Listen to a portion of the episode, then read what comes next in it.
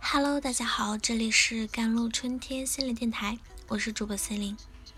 今天跟大家分享的文章叫做《控制愤怒真的那么难吗》。阳光很好，从远处吹过来的风也暖暖的。一户人家窗台上的几盆植物绿油油的，那有一个已经开出红色的花朵，在摇头晃脑。而在不远处的白杨树上，树叶子被阳光照得发光，并从枝叶间传来阵阵吱吱吱的鸟叫声。想必正在享受着美妙的日光浴。但透过半掩着窗户朝这户人家看去，有一位女人坐在桌子前抽泣，地板上洒落着抱枕、毯子。烟头以及零食包装袋子，不管谁看到这样的情景，都知道这家的主人肯定是吵架了，并且狂风暴雨。确实如此，这家女主人最近经常和她的男人吵架。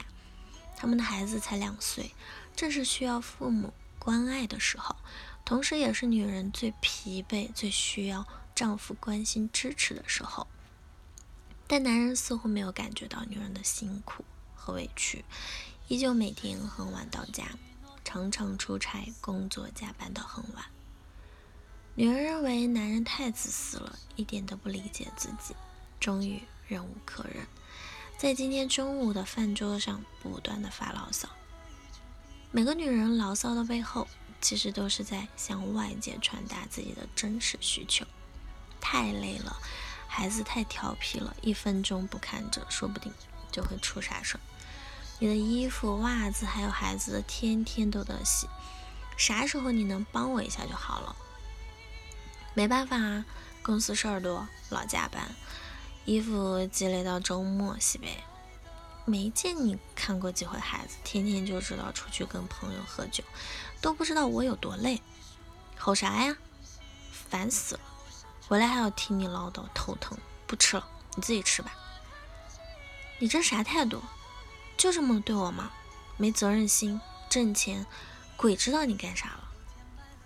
夫妻俩越吵越凶，物品破碎的声音回荡在房间。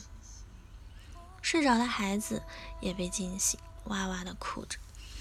男人拿起外套，砰的关上门，出去清静了。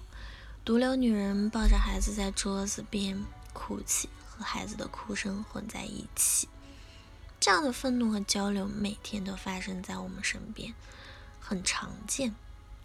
除了夫妻吵架之外，邻里冲突、同事之间的矛盾、路怒、被阻挠等等，都会瞬间点燃人们的愤怒之火，让人们失控。更可怕的是，愤怒所带的失控还会引发暴力。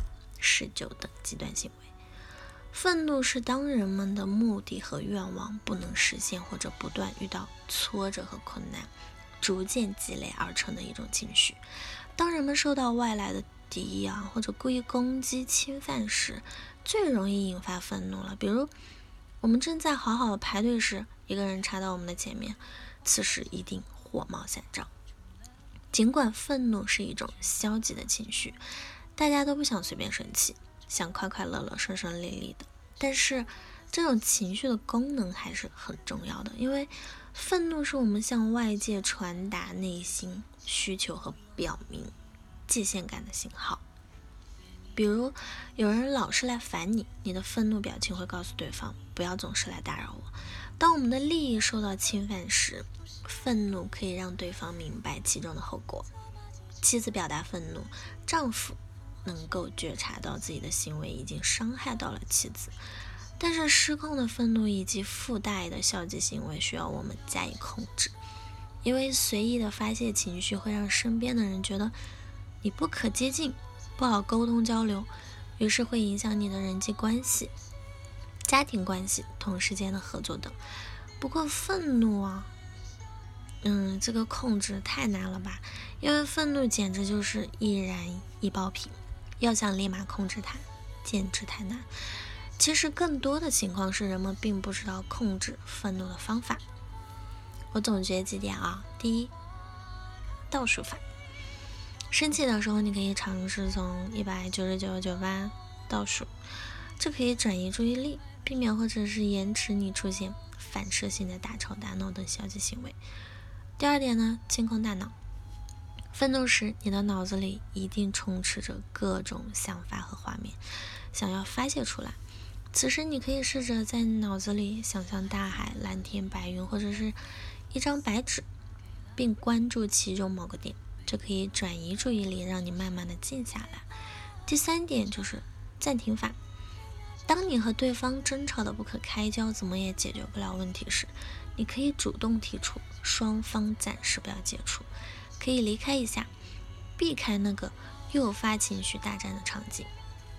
双方事前确认好，在交谈的过程中可以暂停。